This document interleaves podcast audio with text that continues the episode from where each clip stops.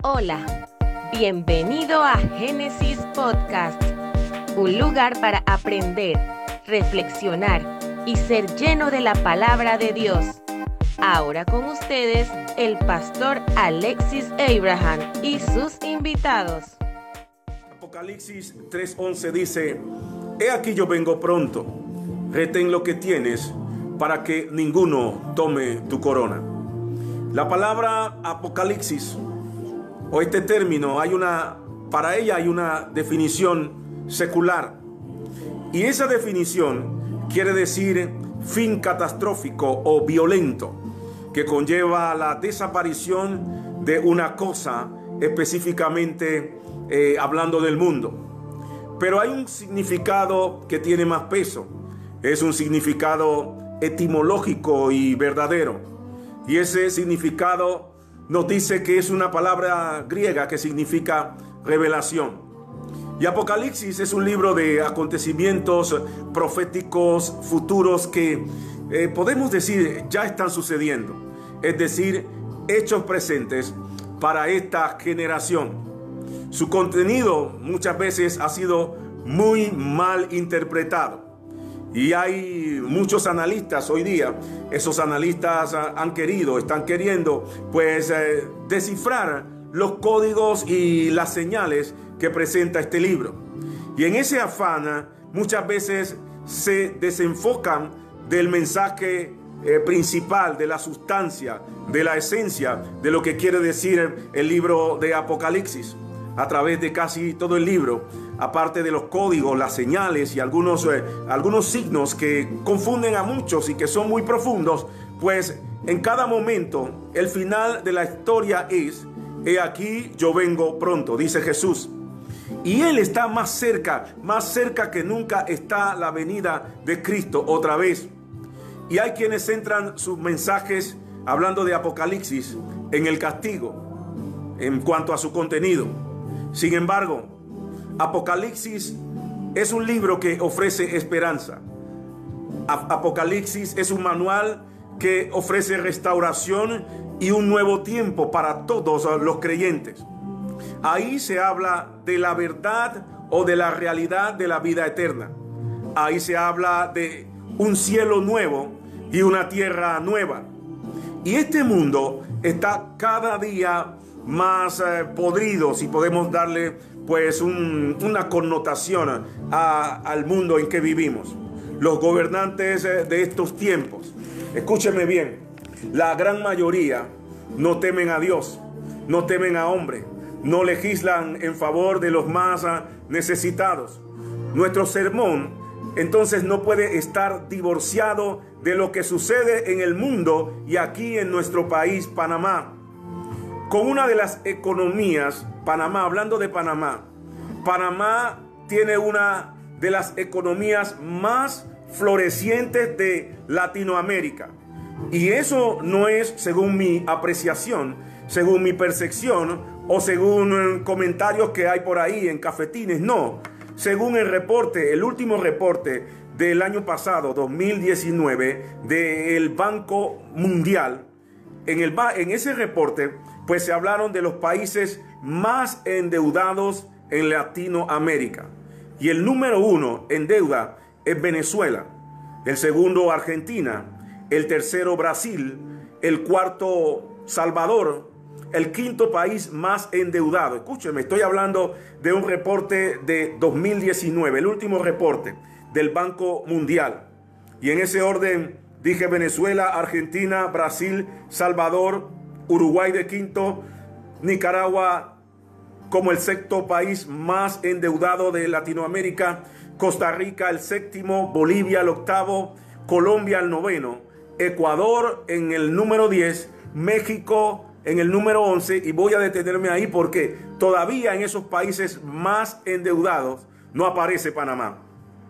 Y en 2019, los países con mayor expansión económica, oiga esto, según pues uno de los reportes que se hicieron, el número uno con mayor expansión económica en Latinoamérica fue República Dominicana con 5.7%. En el segundo lugar estuvo o está Panamá, segundo lugar de los países de Latinoamérica con mayor expansión económica, eh, con 5.6%, y en tercer lugar Bolivia, eso fue en 1900, digo, en el 2019, perdón, Bolivia en tercer lugar con 4.3%, son los reportes del año pasado. Quiere decir que Panamá está en, dentro de los tres países en el tope de crecimiento a nivel de Latinoamérica. Sin embargo, hoy frente a un estado de emergencia, a un estado de situación difícil producto de la pandemia, Panamá es uno de los países que menos dinero ha dado para ayudar a su pueblo. Si nosotros, pues solamente quiero tomar como ejemplo al Salvador, con 7 millones de habitantes. Y Salvador, pues, figura entre los cinco países que más adeudan al Banco Mundial pero este país, este gobierno, este presidente, ese grupo que está legislando y gobernando allí, decidieron darle a los empleados que han perdido su trabajo 300 dólares, siendo una de las peores economías en Latinoamérica. Y Panamá solamente a los empleados le está dando 80 al mes. Aunado a esto, han firmado contratos millonarios para promover y todavía más terrible, el intento de fraude en la compra de los ventiladores por parte de un funcionario ligado al vicepresidente de la República. El domingo hablamos algo de esto y oramos para que Dios eh, pues eh, destapara el escándalo y ahí usted vio la renuncia de uno de los funcionarios. Y nosotros no podemos callar esto. Y no es un mensaje político, no. Es un mensaje de la realidad de los gobiernos, de la realidad de lo que habla el libro de Apocalipsis eh, para este tiempo. Por eso el libro de Proverbios 29.2 dice, cuando los justos dominan, el pueblo se alegra, mas cuando domina el impío, el pueblo gime y están gobernando eh, hombres y mujeres impíos, impías, y hoy el pueblo está gimiendo no solamente por causa de la plaga, sino por gente que no tiene piedad, por gente que no tiene temor de Dios y por gente que no tiene escrúpulos. Viene, escribe Pablo, eh, una, esta es una carta profética en el libro de Timoteo porque Pablo escribe y describe el carácter de los hombres de este tiempo. Él dice, también debes saber esto, que en los postreros días, en estos días, vendrán tiempos peligrosos, porque habrá hombres amadores de sí mismos, avaros, vanagloriosos, soberbios, blasfemos, desobedientes, hombres eh, ingratos, impíos, sin afecto natural, implacables, calumniadores, crueles, aborrecedores de lo bueno, traidores, infatuados, amadores de los deleites más que de Dios. Y por ahí se va eh, pues eh, la lista. Hombres con cara bonita, hombres que hablan eh, muy elocuente, hombres que se visten muy bien, que huelen bien, que tienen buen físico, buena figura, pero tienen un corazón muy negro y podrido. Pero la Biblia dice también que todo esto va a acabar. Por eso, ahí mismo en el libro de Apocalipsis, en el capítulo 21, verso 1 y 2 dice, vi un cielo nuevo y vi una tierra nueva, porque el primer cielo y la primera tierra pasaron y el mar ya no existía más. Y yo, Juan, vi la santa ciudad, la nueva Jerusalén, descender del cielo de Dios, dispuesta como una esposa ataviada para su marido se está acercando el tiempo en que Dios va a hacer justicia. Y van a venir cosas nuevas. Va a venir, yo no estoy hablando después que nosotros eh, vamos a salir de este tiempo o que salgamos del coronavirus.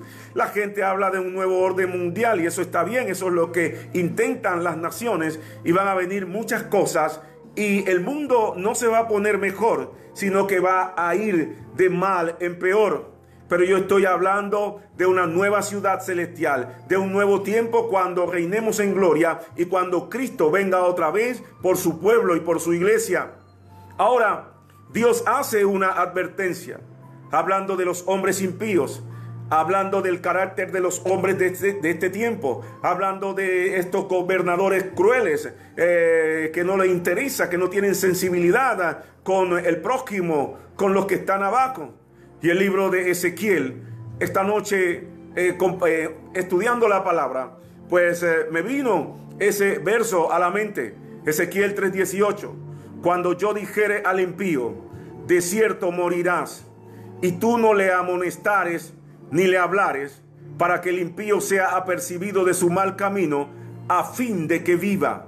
El impío morirá por su maldad, pero su sangre demandaré de tu mano. Pues yo estoy pregonando la palabra de Dios. Yo estoy pregonando y publicando lo que Dios está diciendo en su palabra y no otra cosa. Muchos de los gobernantes, desde el presidente, los ministros, los diputados, y todos los que están en eminencia, yo creo que en este tiempo Dios les está llamando a todos ellos y a todos nosotros también a que haya arrepentimiento. Deben de arrepentirse para que no le venga juicio. Y en esta noche yo soy libre de la sangre de cualquiera. Pero este tiempo tiene que ser un tiempo de arrepentimiento por todo lo malo que muchos han albergado en su corazón.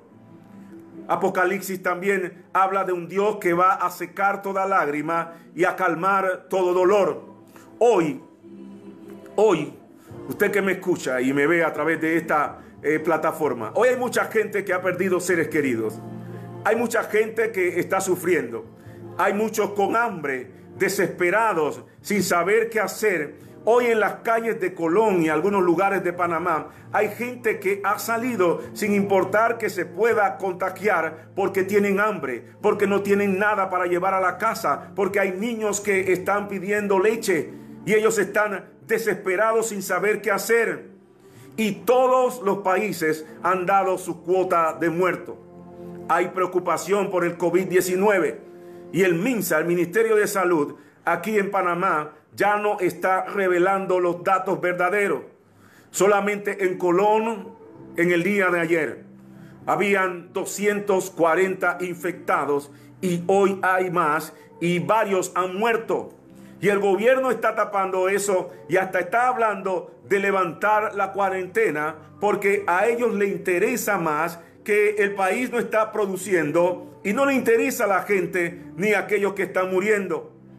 Apocalipsis nos asegura que Dios va a acabar con todo eso. Porque en ese libro de Apocalipsis, en el capítulo 21, verso 4, el Señor dice que Él enjugará toda lágrima de los ojos de ellos y ya no habrá muerte, ni habrá más llanto, ni clamor, ni dolor, porque las primeras cosas pasaron. Algún día todo esto va a pasar. Y ese día usted y yo ya no vamos a llorar más, ya no vamos a gemir más, ya no vamos a andar detrás de nadie, ya no vamos a, estar sin esperanza, porque el mismo Dios va a estar con nosotros y Él va a acabar con todo llanto, con todo dolor y va a eliminar la muerte. Pablo habló de los días malos que son estos y nos animó a andar como sabios. Por eso cuando él escribe a los efesios, Pablo escribe una carta a los efesios, hablando de estos tiempos. Y dice Pablo, mirad pues con diligencia cómo andéis, no como necios, sino como sabios, aprovechando bien el tiempo, porque los días son malos. Estamos en días malos. Estamos en días peligrosos. Estamos en días oscuros. Y Pablo dice, por tanto, no seáis insensatos, sino entendidos de cuál sea la voluntad del Señor. Me interesa el término o la frase que dice que no andemos como necios, no como necios. Necios, esa palabra en hebreo es neval y es uno que no tiene sentido, es uno que no tiene norte, es uno que no tiene brújula, es, es uno que no tiene dirección, que insiste en, en los mismos errores, que se aferra a las mismas equivocaciones. Cuando el sabio escribe en Proverbio, en el capítulo 15, verso 15, dice, el necio menosprecia el consejo de su padre. Y muchos no hemos atendido el consejo de la palabra de Dios.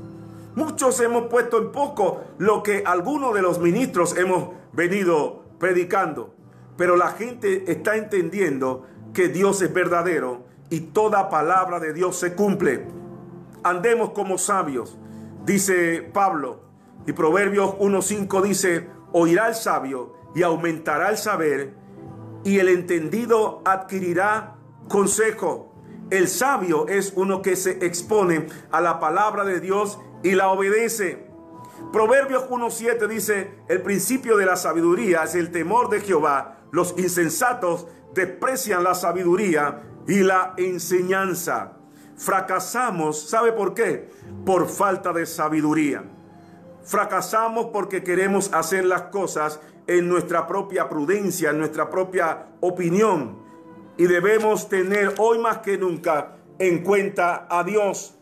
Proverbios 3, 7 en adelante. Me gusta esta porción porque tiene un peso. Y ese peso en cuanto a la palabra nos dice, no seas sabio en tu propia opinión. Teme a Dios, apártate del mal, porque va a ser medicina para tu cuerpo y refrigerio para tus huesos. Y eso es interesante. Aprovechando bien el tiempo también dice, porque los días son malos, los días son malos para todos. Estamos viviendo en días malos. Si usted sale, se tiene que guardar porque anda la peste allá afuera. Se tiene que cubrir, se tiene que proteger. Y usted no sabe que le puede pasar. El único que nos puede salvaguardar por su gracia, por su amor, por su misericordia es Dios. Pero estamos viviendo tiempos malos, tiempos duros. Los días son malos para todos. La peste está ahí y está tocando a buenos, a malos, a creyentes y no creyentes. Y debemos hoy más que nunca mantener nuestras normas en alto, actuar sabiamente. Y hay un llamado de alerta, de alerta, de alerta, porque Jesús dice en su palabra, He aquí, yo vengo pronto. Yo creo que este es el mensaje. Yo creo que esto es lo que usted y yo tenemos que estar pregonando. Yo creo que esto usted y yo es lo que debemos estar predicando. Debemos de dejar la majadería y querer estar declarando palabras bonitas y jugando a ser los dioses de este tiempo, profetizando cosas que no se están cumpliendo y tenemos que ser más serios y puntuales con la bendita y poderosa palabra de Dios. He aquí, yo vengo pronto. La venida de Jesús está muy cerca. Y que con eso algunos dicen, pues prepárate. ¿Por qué? Porque no sabemos cuándo, ni el día, ni la hora. Por eso nuestro actuar debe ser siempre en tiempo presente. Hoy un grupo de hermanos, un grupo de todas las iglesias, están orando, están ayunando. Y qué tremendo sería que si viene Jesús, nos encuentre adorando, exaltando su nombre y esperándole a Él. Los días son malos. Usted y yo tenemos que estar preparados y tenemos que estar listos siempre en tiempo presente. Por eso Pablo escribe en Tesalonicenses el capítulo 5, porque vosotros sabéis perfectamente que el día del Señor vendrá así como ladrón en la noche. Pedro, tomando estas palabras y entendiendo la revelación de Dios, Escribe en segunda de Pedro 3:10, pero el día del Señor vendrá como ladrón en la noche, en el cual los cielos pasarán con grande estruendo y los elementos ardiendo serán deshechos y la tierra y las obras que en ella hay serán quemadas. Yo le hago una pregunta a usted. ¿Qué usted haría si sabe que le van a hurtar? si saben que le van a atacar para robarle, eh, yo no sé, en su casa o a usted mismo, ¿qué usted haría? ¿Se protege? ¿Pone alarma? ¿Pone verjas? ¿Y cuáles son nuestras verjas? ¿Cuáles son nuestras cercas? Dice Apocalipsis, he aquí yo vengo como ladrón. Apocalipsis 16, 15. Bienaventurado el que vela y guarda sus vestidos para que no ande desnudos y vean su vergüenza. Bienaventurado el que vela. Velar es esperar esperar a Dios orando, esperar a Dios eh, eh, creyendo, esperar a Dios limpiándose, esperar a Dios eh, saliendo, dejando el pecado, esperar a Dios en oración, creyendo que Él ha de venir. Apocalipsis 22, 14, 15 dice lo siguiente. Yo quiero dejarle con, con esta reflexión esta noche, porque dice Apocalipsis, bienaventurados los que lavan sus vestidos para tener derecho al árbol de la vida. de qué está hablando esta porción. ¿Cómo usted lava su ropa? ¿Cómo usted lava sus vestidos? Pues la manera de lavar sus vestidos es entregándose a Cristo como Señor y Salvador. Y si es creyente, pues caminando en la voluntad de, de, Dios, dejando lo malo, limpiándose cada día, pidiendo perdón, humillándose cada día y andando en su voluntad. ¿Cuál es su voluntad? Andar en su palabra. Y esa voluntad dice la Biblia que es buena, que es agradable y que es perfecta. Los que lavan sus vestidos para tener derecho al árbol de la vida y para entrar por las puertas en la ciudad. Pero dice algo bien duro. Dice que los perros estarán fuera y los hechiceros, los fornicarios, los homicidas, los idólatras y todo aquel que ama y hace mentira. Porque hay mucha gente que dice que ama, pero son mentirosos. Muchos de nuestros gobernantes indicaron en tiempo de campaña amar al prójimo, hacer cosas por este pueblo, hacer cosas por la gente necesitada, pero hoy, como dijo el diputado, se le ha caído la máscara y han demostrado lo que verdad o en verdad tenían por dentro. Mediten esto en esta noche. Los dejo con esta palabra en el libro de Salmos 37, verso 27. Apártate del mal y haz el bien y vivirás para siempre. Porque Jehová ama la rectitud y no desamparará a sus santos. Para siempre serán guardados, mas la descendencia de los impíos será destruida. Los justos heredarán la tierra para siempre y vivirán sobre ella. Me gusta y, tengo que detenerme aquí cuando dice la palabra que Dios guardará a los justos eh, para siempre. Aquellos que se han apartado del mal, aquellos que viven para Él, porque Dios ama la rectitud y no desamparará a sus santos. Yo creo que en medio de esta situación, en medio de esta calamidad, en medio de esta tribulación, en medio de esta aflicción, usted y yo no podemos decir que Dios no ha sido bueno. Dios ha sido bueno. Dios nos ha guardado. Dios nos ha protegido. Dios eh, nos eh, ha, sido nuestro proveedor. Dios ha sido nuestro guardador. Y cada día usted y yo nos hemos levantado eh, con salud, con vida y nos hemos alimentado porque Dios guarda a los suyos. Es tiempo para entregarse más a Dios. Es tiempo para santificarnos. Es tiempo eh, aquel que pues se ha apartado del Señor para volver a la senda, para volverse a Dios. Yo sé que hay mucha gente, además del pueblo de Dios, además de la iglesia, que nos visitan a través de esta plataforma. Y si usted es uno de esos, yo quiero que usted haga una oración conmigo. Mire, la manera para alcanzar salvación y vida eterna es una sola. Y es sencilla. Usted no tiene que hacer más nada. Usted no tiene que hacer ningún tipo de penitencia. Usted no tiene que, hacer nada en especial, sino solamente una pequeña oración. Dice la Biblia que si confesares con tu boca que Jesús es el Señor y creyeres en tu corazón que Dios le levantó de los muertos, serás salvo. Y en esta hora yo, yo le invito a usted que está en la casa, donde quiera que usted se encuentre, este es un tiempo especial. La venida de Dios está más cerca cada día. Y hoy más que nunca no podemos estar divagando si hay un Dios o si no existe Dios. Dios existe. Dios es verdadero. Dios tiene control de todas las cosas. Y su Hijo amado Jesucristo ha de venir otra vez y ha de levantar y ha de restaurar y ha de llevarnos a, esta, a esa ciudad eh, celestial, a esa ciudad nueva donde Él dice que no va a haber más muerte, donde va a haber calles de oro, donde va a haber mar de cristal. Usted no va a tener más, no va a tener que pagar luz, no va a tener que pagar casa, no va a tener que hacer nada de esas, cosas, porque el mismo Dios y las cosas que necesitamos. Por eso en esta hora le invito a que haga esta oración. Cristo como su Señor y Salvador. En esta hora, haga esta oración conmigo. Señor Jesús, te pido en esta hora que tú vengas a mi vida. Pido perdón por todos mis pecados. y dígale al Señor, yo te acepto.